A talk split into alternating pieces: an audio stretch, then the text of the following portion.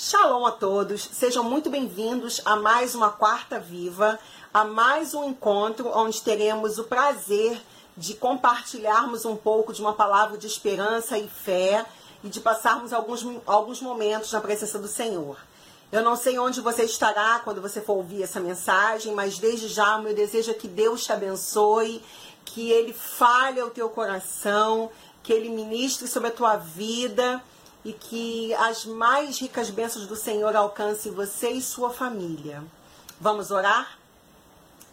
Pai, em nome de Yeshua Hamashia, eu quero entregar a vida dessa pessoa, desse irmão, dessa irmã, dessa pessoa preciosa que vai estar ouvindo essa ministração dessa palavra nessa noite, nessa tarde, nesse dia. Senhor, eu não conheço essa pessoa, mas tu conheces. Então, Senhor, envia os recursos, Senhor, de saúde, envia a provisão, Pai, tudo aquilo que essa pessoa precisa, um milagre que ela está esperando em Ti, que Tu possas alcançar, Senhor, essa vida com a tua bênção, com a tua provisão, Senhor, e com tudo aquilo que o Senhor tem de melhor. Em nome de Yeshua Hamashia, eu oro te pedindo e te agradecendo, Pai. Amém. E a nossa meditação de hoje vai ser no livro de 1 Samuel, no capítulo 1, que narra a história de Eucana e de suas duas mulheres, Ana e Penina. Conforme nós sabemos, Ana ela era estéril e Penina, a segunda esposa, ela tinha filhos. E pelo fato dela ter filhos, ela ficava o tempo todo se vangloriando e fazendo uma espécie de bullying em cima da Ana, dizendo, né, eu tenho filhos, você não tem. Aquilo ia deixando Ana muito amargurada, porque na época em que eles, é, em que essa história é narrada, na época em que essa história se passa, era muito triste para uma mulher, era uma vergonha para uma mulher ser estéril, não ter filhos. Então Ana ficava sempre muito angustiada com toda a, o deboche, com todo o escárnio, com toda a perseguição que Penina fazia em cima dela. Essa família tinha o hábito de ir até a casa do Senhor, ano após ano, para fazer, oferecer né, os seus sacrifícios, fazer suas orações. E numa dessas vezes em que eles vão até a casa do Senhor para orar, para adorar, para entregar os seus sacrifícios, Ana, ela começa a chorar muito, ela fica muito amargurada, muito angustiada. E ela, a amargura e a angústia dela era tão grande que ela não conseguia mais orar com palavras, ela gemia e ficava em silêncio naquela aflição ali, naquela angústia, a ponto do sacerdote vê-la orando e achar que ela estava embriagada dentro do templo. E aí é que a gente começa aqui a, a leitura. Demorando-se ela no orar perante o Senhor, passou o sacerdote Eli a observar-lhe o movimento dos lábios. Enquanto Ana só no coração falava, os seus lábios se moviam, porém não se lhe ouvia voz alguma. Por isso, Eli a teve por embriagada. E lhe disse: Até quando estarás tu embriagada? Aparta de ti esse vinho. Ela, porém, respondeu: não, Senhor meu, eu sou mulher atribulada de espírito. Não bebi vinho nem bebida forte, porém venho derramando a minha alma perante o Senhor. Não tenhas, pois, a tua serva por filha de Belial, porque pelo excesso da minha ansiedade e da minha aflição é que tenho falado até agora. Então ele lhe respondeu: Vai-te em paz, e o Deus de Israel te conceda a petição que lhe fizeste. E disse ela: Ache a tua serva mercê diante de ti. Assim a mulher se foi o seu caminho, e comeu, e o seu semblante já não era triste. Bom, quero falar para vocês sobre tempos de espera. Nós estamos todos de forma conjunta, contra a nossa vontade, de forma obrigatória, tendo que esperar. Esperar o governador, esperar o prefeito, esperar as autoridades constituídas do nosso país decidirem quando poderemos ou não voltar à nossa vida normal, que nós sabemos que não será normal devido a essa pandemia que tomou conta de todo mundo. E é tão chato toda quarta-feira ter que vir aqui falar um pouco, né, falar de novo desse assunto, porque na verdade o que eu queria era estar sendo portadora de uma boa notícia, de dizer que acabou, gente, vamos agora, né? Descobriram a cura e agora nós vamos voltar a trabalhar e não vai mais haver mortes, as pessoas serão curadas. Eu queria estar vindo trazer essa notícia, mas infelizmente ainda não tenho ela para trazer. Mas enquanto a gente não tem essa boa notícia para trazer, vamos nos apegar à boa, excelente, maravilhosa notícia que nos é dada, que nos foi dada por Deus através da Sua palavra. Pois nesses tempos tão difíceis, o que pode nos consolar e o que pode vivificar a nossa alma é a nossa fé no Deus de Israel, a nossa fé no Deus vivo. E histórias como essa de Ana e de Penina podem muito falar ao nosso coração e certamente falarão. Observe uma coisa dentro da nossa humanidade. Sempre nos falta alguma coisa. Ana era amada e não tinha filhos. Penina tinha filhos e não era amada. Ambas, dentro das suas circunstâncias, estavam extremamente infelizes. Uma, com a sua infelicidade, foi provocar a outra, foi ir até a outra para poder acusar, trazer tristeza e sofrimento, pelo, pelo que a Ana não tinha, que era o caso de Penina. Ela usou o seu sofrimento, o fato dela não ser amada. Ah, eu não sou amada, mas também vou, vou perturbar a vida da outra ali. Vou falar para ela que ela não tem filhos. E a outra, que estava em angústia, em amargura, em tristeza, em sofrimento, Poderia ter entrado no embate com a Penina, poderia ter discutido com ela, poderia ter ido para o marido ficar no ouvido dele falando, né, resmungando, reclamando porque a outra estava ali provocando ela e ela estaria fazendo isso com toda razão, mas ela usou uma outra alternativa, que é essa alternativa que nós devemos nos espelhar para usarmos. Ela foi até o Senhor ela levou a sua dor, a sua tristeza, a sua infelicidade, aquilo que estava lhe doendo o coração e a alma, que estava lhe trazendo angústia, ela levou até Deus. Ela foi até o Senhor.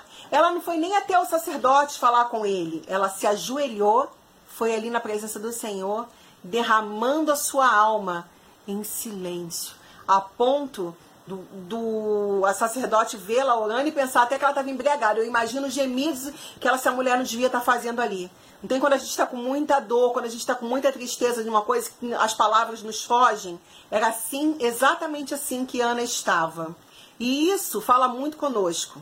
Nós, seres humanos, temos a forte tendência a valorizarmos sempre o que o outro tem e a não valorizarmos aquilo que nós temos é o famoso mito da grama verde. A grama do vizinho é mais verde. Mas será que você já parou para pensar numa coisa? Será que essa grama verde, mais verde do vizinho, é de fato uma grama real ou é uma grama sintética? Já parou para pensar nisso? A grama sintética, ela é parecida com a grama verdadeira. Ela é verde, ela é bonita, só que ela não tem vida, ela é de plástico. E até o tempo de vida útil desse plástico é de 5 anos, na, na faixa, na média de 5 anos. E às vezes a gente olha para a vida de uma pessoa, a gente acha que aquela pessoa tá bem, que ela tem tudo, que não está faltando nada para ela. E a gente acha que tá tudo maravilhoso, que tá tudo perfeito. E a gente não sabe o que aquela pessoa tá passando de verdade. A gente não sabe quais são as questões internas da sua alma, as questões internas da sua mente, os conflitos que ela vive, as dores que ela passa. A gente só sabe olhar e achar que tá tudo muito bonito, que tá tudo muito verde, tudo muito maravilhoso e que não tá faltando nada para aquela pessoa. Quando, no entanto, nós deveríamos parar de olhar para o outro e, e olhar um pouquinho mais para a gente. Olhar e valorizar aquilo que Deus tem nos dado, aquilo que Deus tem nos feito de bom. Já parou para agradecer tudo que Deus tem te concedido nesses dias? A tua saúde, a saúde das pessoas queridas que, que você conhece. E se porventura alguém veio a óbito, se porventura alguém ainda está enfermo, você pode recorrer a Deus para que haja consolo para aqueles que estão enlutados, para que haja cura para aqueles que estão doentes. Ou seja, você não está sozinho. Seja no bom ou seja no ruim, você tem Deus ao teu lado para te garantir que você não vai passar sozinho. Você não precisa olhar para a vida de ninguém e achar que a vida das outras pessoas é melhor do que a sua. Você pode olhar para aquilo que você tem e agradecer. E agradecer até pelos momentos difíceis, porque é neles que Deus está forjando o teu caráter. É, são nesses momentos difíceis que Deus está moldando você, que Ele está alinhando a sua vida com a vontade dele, que Ele está colocando tudo em ordem quando a gente terminar, quando a gente passar, terminar de passar por tudo isso que a gente está passando, nós certamente não seremos as mesmas pessoas, porque seremos muito mais fortes. Saberemos lidar de forma muito mais dinâmica com outras coisas que virão. Se nesse tempo que nós estamos passando, você armazenar dentro de si sementes de fé, de esperança, de alegria, de gratidão, tudo isso, quando as coisas tomarem uma, uma outra forma, que certamente tomarão, você vai estar tá fortalecido, certamente você vai estar tá valorizando ainda mais cada coisa simples da vida. O andar na rua, o passear em uma praça, o caminhar na orla da praia, para quem mora perto de praia, o estar com, na companhia dos amigos, o estar na companhia da sua família, porque você vai ter aprendido, eu espero que nós, todos nós, inclusive eu, tenhamos aprendido a dar valor às coisas que realmente são importantes, que é a nossa maior riqueza, que é a nossa saúde, porque para para pensar, você pode ter o dinheiro que for, você pode ser zilionário, se você não tem saúde, de nada adianta o dinheiro. Então, em primeiro lugar, a nossa maior riqueza, que é a nossa saúde. Em segundo, a nossa família, as pessoas que estão à nossa volta, o nosso pai, a nossa mãe, tios, primas, primos, avós, filhos, o seu cônjuge, seu namorado, sua namorada, a pessoa que você tem do teu lado, a pessoa que você tem na tua vida. E se você não tem, se você está só, e se você antes nem passava a pensar nisso porque você se é, dedicou tanto a trabalhar que você esqueceu de cuidar dessa área da tua vida e agora que você enfrentou esse momento de isolamento, de quarentena, você descobriu o quanto é ruim estar sozinha, o quanto é ruim viver de relacionamentos fugazes, de, relacionamentos, de relacionamentos que são é, passageiros e você descobriu e, e você parou para pensar que nesse momento como teria sido bom se você tivesse alguém legal ao teu lado então você fazer algumas, algumas reflexões para fazer alguns ajustes necessários na tua vida, né? Tudo, tudo que nós passamos, tu, em tudo, se você parar para observar de tudo, você tira uma lição porque todos nós estamos atravessando por isso e nenhum de nós tem a, a resposta. Não temos receita para isso, não temos resposta para isso, não sabemos como comportar, nos comportar, não sabemos como lidar. A gente acorda um dia após o outro e a gente fica pensando, e hoje? Que, como é que vai ser hoje? O que, que eu vou fazer hoje? Né? Quem mora numa casa grande que tem piscina e pode se divertir, pode ficar dentro de casa fazendo outras, outras atividades, beleza. E quem mora num cubículo? Quem mora num, num cantinho pequeno, que nem eu aqui? Que você vai, você anda, dá dois passos, chegou no banheiro, dá três, você está na, na, na pia. Você tem que se reinventar todos os dias para pensar, meu Deus, o que, que eu vou fazer hoje? Como vai ser o dia de hoje?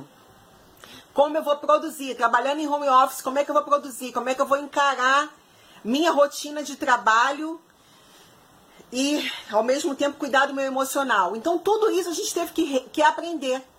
E aprender na como? Através da tentativa, erro e acerto. Porque ninguém tinha a, a, a receita de bolo, a receita mágica de como é que ia funcionar tudo isso. Mas que possamos olhar para esses momentos sabendo que Deus, ele não erra. Toda vez que Deus permite algo, que Deus faz, faz com que algo aconteça nas nossas vidas, é porque ele sabe que algo precisa ser mudado. E ele sabe que será as coisas serão ajustadas da melhor maneira, para que pessoas valorizem mais suas famílias, valorizem mais seus casamentos, valorizem mais o estar na companhia dos seus filhos, valorizem quando estiverem no seu trabalho e não fiquem tão reclamando tanto do seu ambiente de trabalho, porque uma hora, uma hora ou outra por algum motivo você pode perder, né? Então a gente tem que, tem que aprender, gente. Tudo isso tem que ter servido para isso, para nos ensinar a silenciar a, as nossas reclamações, a abrir espaço para uma vida de, mai, de mais gratidão, uma vida de maior é, responsabilidade com aquilo que de fato é importante e principalmente de uma vida pautada em fé. Em Romanos, no capítulo 4, no versículo 18, diz que Abraão, esperando contra a esperança, creu para vir a ser pai de muitas nações, segundo lhe foi dito. Assim será a sua descendência. Não é só porque algo que nós estamos esperando ainda não aconteceu que não vai acontecer. Nós precisamos aprender a perseverar pois toda mudança verdadeira acontece de dentro para fora. Precisamos mudar a nossa atitude interior. Veja só, quando a Ana recebeu uma palavra da parte do sacerdote dizendo: Vá em paz, que o Deus de Israel lhe conceda o que você pediu. Ela não, ela não foi para casa levando um resultado de um exame de gravidez. Ela não foi para casa levando um, uma ultrassonografia. Ela não foi para casa levando nenhuma é, cura mágica. Não, ela foi para casa levando uma palavra. Ela tinha levado para Deus uma petição que era ter um filho. O sacerdote vem até ela e diz que Deus de Israel lhe conceda. Ela pegou aquela palavra, tomou posse, segurou, levantou, foi para casa, mas a Bíblia diz que ela foi para casa com um semblante completamente mudado. Por quê? Porque a atitude interior dela mudou quando ela recebeu aquela palavra. Quando você e eu, quando nós lermos a Bíblia, a gente não, não tem que ler de forma mecânica, de forma automática, como se a gente estivesse lendo um livro de ficção. Não, a gente tem que ler e tomar posse daquela palavra. A gente tem que fazer, deixar com que as promessas de Deus e com que a palavra dele mude o nosso interior, nos faça caminhar de uma forma sobrenatural.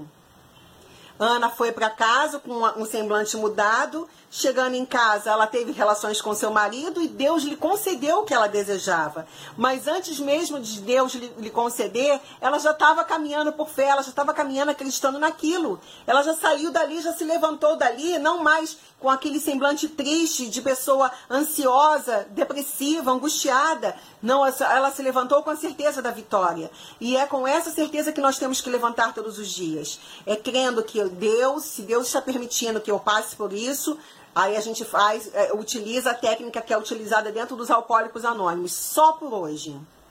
Só por hoje eu vou levantar, vou fazer isso, isso, isso, isso, vou resolver isso, isso, isso. E amanhã a gente vê como é que vai ficar.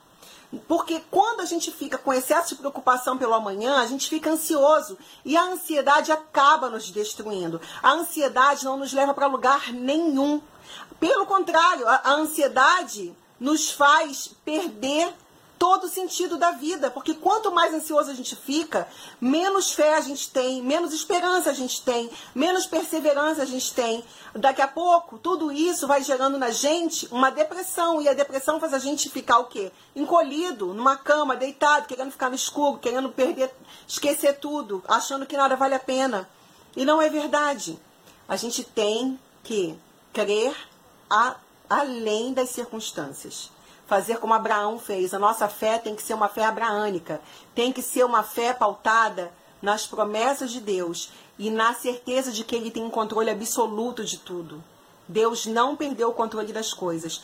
Ele não é como os, os governadores, os governantes, os políticos desse mundo que fazem promessas hoje e amanhã, nem se lembram mais o que disseram. Ele é fiel, ele é justo, ele é verdadeiro, ele é bom. Veja bem, Enquanto nós aguardamos o nosso milagre, nós estamos sendo moldados por Deus, estamos aprendendo a perseverar, mas acima de tudo, estamos aprendendo a nos relacionar com Deus de forma mais íntima e a desenvolvermos um sentimento genuíno de amor por Ele. Não pelo que Ele nos dá, não pelas circunstâncias favoráveis que nos cercam, mas por quem Ele é e, essa deve, e esse deve ser o nosso relacionamento com Deus. Não um relacionamento baseado em ele me dá eu o amo, não. Se Deus fizer, ele é Deus, se não fizer, ele é Deus. Se a porta se abrir, ele é Deus, mas se fechar, continua sendo Deus. A gente às vezes canta isso, canta esse hino, mas às vezes na hora de viver na prática é bem diferente. Esses não têm sido dias fáceis, eu tiro por mim mesma. É, eu tive uma semana passada muito atribulada de, de trabalho, de coisas que me fizeram ficar, sabe quando você tá assim, ó, sufocado? É o que eu fiz? Recolhi, fiquei em silêncio, quietinha no meu cantinho com Deus, aguardando até o tumulto que estava aqui dentro do meu coração passar. Falei, não, peraí, eu tenho Deus que é por mim. Todas as situações, circunstâncias, sejam elas profissionais, financeiras, familiares, que não estão ao meu alcance de resolver, eu vou entregar nas mãos dele. Mas entregar nas mãos de Deus não significa que eu vou ficar parada, esperando. A gente pode esperar sendo produtivo, sendo proativo, colocando a nossa fé em prática e fazendo aquilo que a gente pode fazer. Aquilo que é natural, aquilo que a gente consegue fazer, a gente faz. E o restante a gente entrega para ele e em oração a gente busca dele e nele a resposta. Eu espero que essa breve reflexão tenha abençoado a tua vida, tenha feito você pensar um pouco, assim como eu pensei, assim como eu tenho pensado, assim como eu tenho refletido, porque é, não, não, tem como eu trazer uma palavra aqui para vocês sem, antes essa palavra ter falado primeiramente comigo. Né? Eu tenho que vencer e transpor os meus próprios obstáculos, as minhas pró próprias barreiras, enfrentar os meus próprios medos e anseios para poder chegar aqui para você e falar: vale a pena confiar. Deus ele é fiel. Que ele fale ao teu coração, que ele te abençoe, que haja cura, restauração, salvação, a abundância da provisão de Deus na tua vida, na vida de todas as pessoas que você ama. Shalom, shalom e um beijo no teu coração. Até a próxima quarta.